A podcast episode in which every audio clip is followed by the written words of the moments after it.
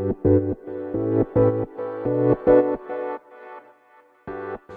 はようございます。なつきです。今日のテーマは最新情報についてねお届けしたいと思います。これはですね最新情報を今日私がお話しするのではなく なんやねんそれって感じですよね。あの私がねあの今入ってるコミュニティの中でまああの最新情報をねシェアしてくださるまあどこでもそうだと思うんですけどやはりそれがなんか早いところとかねちょっと遅いなとかあるじゃないですか。うん、でやっぱりまだまだ知らないねあの初めて聞くような最新情報を、まあ、常にその教えてくださるっていう、まあ、リーダーの方と、まあ、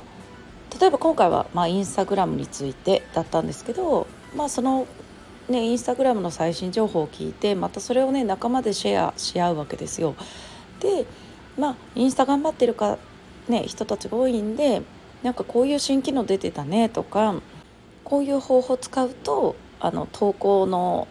ねあの作るのに時短になるよとか、まあ、そういう情報もねシェアし合える。で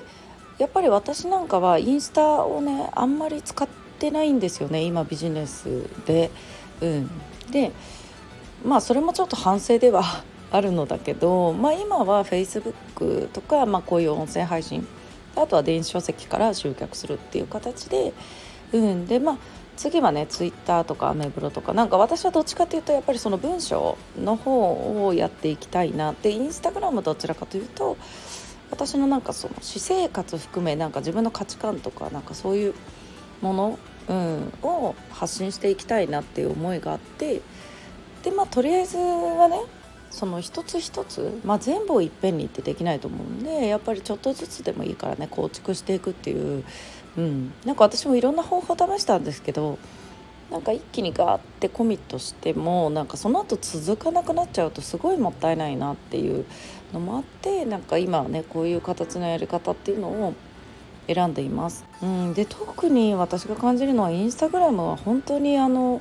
アルゴリズムとかそのインスタのねこう運用方法例えばリールでも、ね、去年とかはこういうリールが流行ったけどまあ一時期最初の方はダンスが流行ったりとかでも今もダンスとかじゃね回らないじゃないですかでビジネスだったらやっぱり、ね、インタビュー形式のリールとか多いと思うんですけどなんかそういうのも常に結構インスタって速いテンポで変わり続けるなって思うんですよね。うん、でやっぱり自分一人でそういう最新情報を常に取り入れていくってすごい大変だと思うんでやっぱりなんかこういう環境に入れるっていうのはあのめちゃくちゃありがたいなっていうのをね。うん、でまたその、ね、リーダーの方が、まあ、その SNS マーケティングの最新のねめちゃくちゃ売れてる方とかからやっぱりそういうね今こういうのがあのバズりますよとかってそういう最新情報をいち早くやっぱりね私たちに伝えてくださるっていう環境もね、うん、すごくいいなと思ってます。うん、でやっぱり一人でやるっていうのは本当になんか限界があるしまたそのね同じ仲間がいるこの環境を作るっていうでなんか自分で心が折れそうになってもあそうかあの子も頑張ってるしなとかあこういう情報を聞いたからやってみようかなとかそういうモチベーションにもつながるからねなんかもしその SNS で心折れてるとかあったら、まあ、そういう環境を変えてみるっていうのはすごくいいなと思ってあのこのねお話をしてみました。はいということで皆さんね今日も素敵な一日をお過ごしください。またお会いしましょ